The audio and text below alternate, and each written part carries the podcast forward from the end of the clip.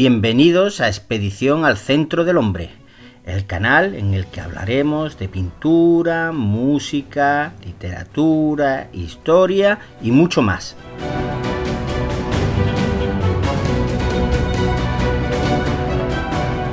Buenos días. Hoy vamos a tratar el tema del siglo XVI, la España de Carlos I y Felipe II, también llamada la de los Austrias mayores. Con la llegada al trono de Carlos I, los reinos españoles van a recaer en la casa de Austria, también se le llama los Habsburgo, que van a reinar aquí en España durante dos siglos. Castilla, Aragón, al formar parte de esta gran herencia que va a recibir Carlos, se va a convertir en la pieza fundamental y esto hará que la monarquía hispánica se convierta en la potencia más poderosa de toda Europa. Los reinados de Carlos I y de su hijo Felipe II van a cubrir gran parte del siglo XVI hasta 1598 y van a dirigir todo su peso político a la defensa de los intereses dinásticos de la familia Furgo, al igual que a la defensa del catolicismo, en una Europa que en ese momento estaba siendo desgarrada por los enfrentamientos religiosos. Vez, en América, con Carlos I va a culminar la conquista y se va a avanzar en su administración, mientras que con Felipe II va a tener lugar la colonización de las Islas Filipinas, que se llaman así en su honor, que son descubiertas durante el reinado de Carlos I, pero que van a ser ocupadas durante el reinado de Felipe II. Comenzamos con el reinado de Carlos I, que va desde el año 1517 hasta su abdicación en 1556. Con Carlos I se entroniza en España lo que sería la dinastía austriaca de los Habsburgo de sus abuelos maternos, Isabel y Fernando, va a recibir la herencia hispánica con las Islas Canarias, las posesiones italianas como Cerdeña, Sicilia y Nápoles, y la parte americana que se irá ampliando durante su reinado con las conquistas que van desde México hasta el sur del continente. De sus abuelos paternos, que son María de Borgoña y Maximiliano de Austria, pues va a recibir los Países Bajos, el Franco Condado y las posesiones austriacas. Además, va a tener derecho a presentarse como candidato al título imperial del Imperio Austriaco. En los primeros años el joven monarca parecía que no comprendía bien lo que España estaba llamada a significar en su política europea y universal. Tuvo una falta de tacto importante y cometió numerosos errores que terminaron creando un gran descontento entre los castellanos, al punto que se produjo una insurrección o revuelta es la llamada levantamiento de las comunidades. En política interior, estas comunidades también la Germania van a ser los grandes problemas a los que va a tener que hacer frente Carlos I. Cuando el monarca llega a la península, lo hace acompañado de sus consejeros flamencos, entre ellos Adriano de Utrecht. A esto le va a dar los cargos más importantes, provocando por ello el descontento de la nobleza y de las ciudades. No solo tiene esta problemática, además vamos a encontrarnos con un Carlos I que se había criado dentro de esa corte borgoñona y que quiere instalar esa etiqueta eh, mucho más alegre, lujosa, en la corte castellana. Recordemos eh, colores mm, alegres en, los ropajes, rico, una música bastante más alegre la que había en la corte borgoñona que en la propia castellana. Eso por un lado. Luego por otro, eh, el hecho de haber nacido en Gante, en la actual Bélgica, le va a hacer no solo conocer la lengua flamenca, sino que prácticamente no mostró ningún interés por aprender el castellano, de manera que cuando llega aquí a la península no sabía absolutamente nada de la lengua de ese reino que a partir de ese momento se iba a convertir en el centro del poder a nivel mundial. Si unimos todas estas cuestiones a que Carlos I era un rey que estaba en continuo movimiento, los castellanos le solicitaban que al menos pasara la mayor parte de su tiempo aquí en Castilla, mientras que él lo que hacía era viajar por los distintos reinos. Y unimos también a todo ello el hecho de que no tuviera una idea muy positiva de lo que era la corona castellana, va a provocar que el descontento dentro de la nobleza y las ciudades castellanas fuera un aumento. La gota que va a colmar el vaso va a ser el momento en el que muere el emperador austriaco. A partir de ese momento, Carlos I lo que va a intentar es conseguir ese título imperial, ya hemos visto que tenía derecho a presentar su candidatura, ¿eh? lo va a hacer junto a la candidatura del rey francés Francisco I y la del rey inglés Enrique VIII, va a necesitar una cantidad enorme de dinero, que la va a obtener en su mayoría de las cortes castellanas y eso va a degenerar en la revuelta de 1520 que como ya hemos dicho anteriormente se denominan las comunidades castellanas. Va a haber ciudades como Toledo, Segovia, Ávila, Salamanca, Valladolid, que se van a organizar en régimen de autogobierno, van a expulsar a las autoridades del rey. Estas ciudades se van a unir en la llamada Junta Santa de Ávila y van a elaborar un programa en donde quedaba recogida todas sus peticiones.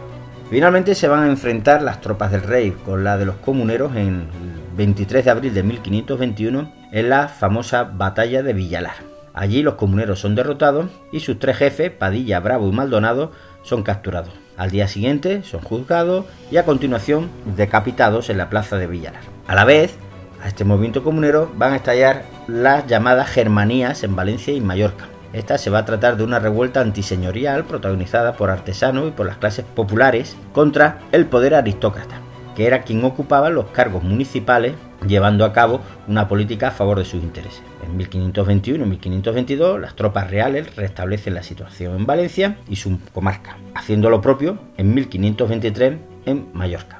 En cuanto a la política exterior, los conflictos exteriores del imperio, heredados van a ocasionar enormes gastos militares que absorben gran parte de la riqueza económica de Castilla. Todo esto fue consecuencia de las pretensiones imperiales y religiosas de Carlos I que obedecía a su ideal de una monarquía universal y cristiana. Los principales eh, conflictos a los que va a hacer frente Carlos I van a ser, uno, las guerras con Francia en Italia, que se van a producir entre 1521 y 1544, dos, la lucha contra los turcos y tres, los conflictos religiosos en el Imperio Germánico. Las guerras con Francia en Italia. Bueno, pues ya hemos comentado que Francia era la gran potencia europea junto a la monarquía hispánica. Su rey, Francisco I, ya había rivalizado con Carlos por la corona imperial alemana. Al no conseguirla, va a quedar rodeada sus posesiones por la de los Austrias. De manera que lo que va a intentar Francisco es hacerse con el predominio de Italia. La lucha por esta hegemonía en Europa va a conducir a cuatro guerras contra Francia en las tierras italianas entre 1521 y 1544 que van a confirmar la supremacía de Carlos I y que le van a permitir la incorporación de Milán a sus dominios. Para que veamos hasta dónde llega ese dominio de Carlos I, pues recordad que tras la batalla de Pavía, que enfrenta a los franceses con la monarquía hispánica, el propio rey Francisco I de Francia es capturado y va a ser llevado a Madrid. Allí está cautivo como prisionero y solo se le deja en libertad cuando Francisco I cede a pagar un rescate por su libertad y además de indicar que no volverá a tener ningún tipo de intervención en la península italiana, algo que después no cumpliría. En cuanto a la lucha con los turcos, Carlos considera que una de sus grandes misiones va a ser la defensa de la cristiandad frente al Islam, en ese momento representada por el Imperio Otomano, que se iba a extender desde el sureste de Europa hasta el norte de África, estando en ese momento en plena expansión. El Mediterráneo musulmán se va a convertir en un permanente escenario de conflictos durante todo su reinado. Pero en este ámbito el resultado fue más incierto, pues alternaron triunfos como la conquista de Túnez en 1535 con fracasos como por ejemplo la fallida conquista de Argel en 1541. Más grave aún fueron los conflictos religiosos en el Imperio Germánico.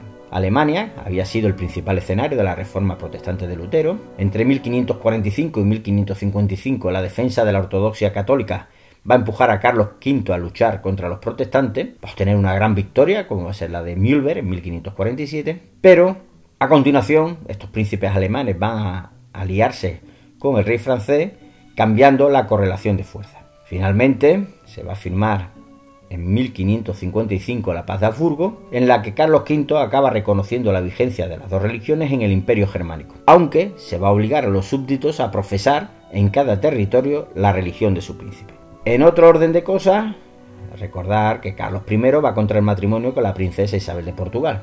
Van a vivir unos años en Granada, en donde se construyó un palacio junto a la Alhambra, llamado Palacio de Carlos V. Recordemos que hasta este momento no había una capital política, sino que la capital estaba en aquel lugar en el que se encontraba el rey, lo mismo que hemos visto en periodos anteriores. De manera que vamos a encontrar como capital pues, Toledo, Madrid o Valladolid. Cuando Carlos I abandonaba España, actuaba como regente la misma reina y otros consejeros, y más tarde el propio príncipe Felipe. En el año 1556, Carlos I abdica en Bruselas, dividiendo su herencia, eh, la Casa de Austria, en dos ramas. La española, en la que le sucede su hijo Felipe II, y la alemana, con el título imperial para el hermano de Carlos I, Fernando I. Tras su abdicación va a volver a España, se instala en unas estancias construidas para él en el monasterio de Yuste, Cáceres, donde va a morir en el año 1558. El reinado de Felipe II, 1556-1598. La personalidad de Felipe II va a estar estrictamente ligada a la de su padre, pues fue educado para el gobierno. Era un personaje tímido, retraído y muy trabajador, que quería controlar por sí mismo todos los asuntos concernientes a la monarquía, revisando todos los documentos, anotándolos en su propia mano, igual que firmándolos. Fue muy lento en tomar decisiones y cuando las tomaba las mantenía de manera inflexible, por lo que le llamaron el prudente. Su reinado no lo podemos comprender sin tener en cuenta que él mismo se consideraba el defensor del catolicismo. Va a ser de España el centro de su imperio y de España pues va a ser Castilla el reino en el que se va a apoyar. La capital la va a establecer en Madrid en 1561, estableciéndose posteriormente en El Escorial. Su defensa del catolicismo y la hegemonía de España le valieron la enemistad de gran parte de Europa. Sus enemigos trataron de difamarlo y así surgió la leyenda negra que lo presentaba como un hombre malvado. La unidad peninsular o la unión con Portugal.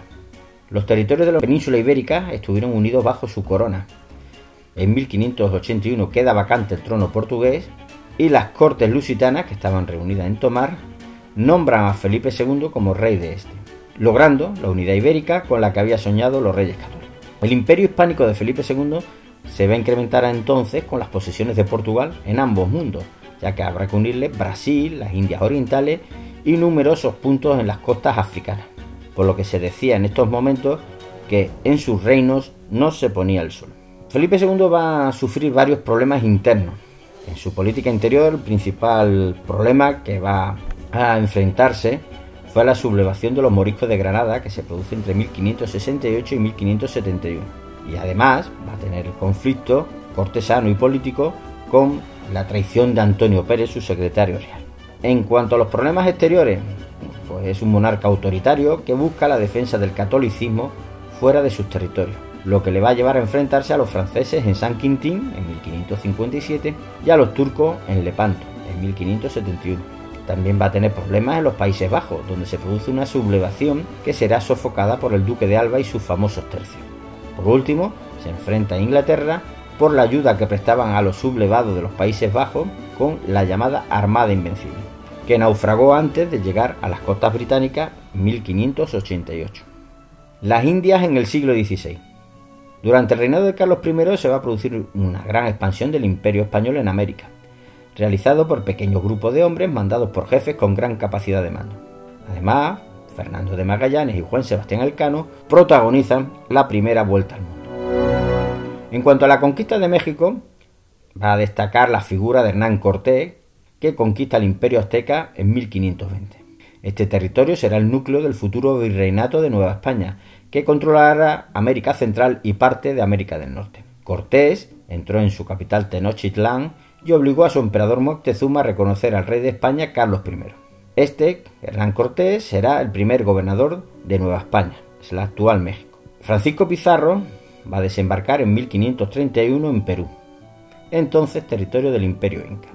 Tras intentar que el emperador Inca Tahualpa se sometiera a la autoridad de Carlos V y se convirtiera al cristianismo, ordena su ejecución. Posteriormente funda Lima, Trujillo y siguió conquistando los territorios. Diego de Almagro va a comenzar la conquista de Chile, que la finalizará Pedro de Valdivia, quien funda Santiago de Extremadura, hoy Santiago de Chile. Al mismo tiempo fueron conquistados los territorios del extremo sur de Perú y de la actual Bolivia. Se van a descubrir minas tan importantes como las de plata de Potosí o las de mercurio de Huancavelica. La Organización de la América Hispana Inicialmente la administración de los territorios americanos queda en manos de los gobernadores como Cristóbal Colón o Nicolás de Obando, que actuaban como delegados del rey. Las instituciones coloniales fueron una copia de las castellanas, convirtiéndose en estables a partir de 1520. En cuanto a la explotación económica de las Indias, habría que indicar que el móvil principal va a ser la explotación de las minas de oro y plata y la introducción de nuevos cultivos y animales domésticos en el mundo rural. Los españoles van a aprovecharse de la mano de obra nativa para obtener riqueza de diversas formas. Por un lado, va a utilizar la encomienda, que consistía en la protección y cristianización de la población autóctona a cambio de su trabajo. Fue un sistema muy criticado y tras las leyes nuevas de 1542 se prohíbe la esclavización de la población indígena, quedando abolido el sistema de encomienda y siendo sustituido por la plantación, la estancia y la gran hacienda. Por otro lado, nos encontramos también con la institución de la mita. Cada tribu de indios suministraba anualmente un grupo de personas para el trabajo de las minas a cambio de un salario fijado por los colonizadores. Este es el sistema que se va a imponer en Perú. En cuanto a la sociedad colonial, que el número de indígenas, a lo que se llamaba indios, va a disminuir enormemente como consecuencia de las enfermedades traídas por los colonos, que eran nuevas para ellas. También como consecuencia de los enfrentamientos militares y al excesivo trabajo a lo que fueron sometidos en algunos lugares. Precisamente hay zonas como las Antillas donde ante el descenso de la mano de obra indígena se transportó población negra de África para que trabajasen como esclavas. A la conquista debía seguir la evangelización, que fue obra de los frailes, bien dominicos, franciscanos, agustinos o jesuitas. El castellano se extiende rápidamente, aunque los indígenas siguieron hablando sus propias lenguas, aunque poco a poco fueron aprendiendo el castellano, convirtiéndose pues en bilingües. También las universidades surgen por iniciativa española. Se van a crear la de Santo Domingo, México o Santa María de Lima. Bueno, y esto es todo por hoy. En el próximo episodio trataremos el tema de los Austrias menores, el reinado de Felipe III, Felipe IV y Carlos II. Hasta el próximo.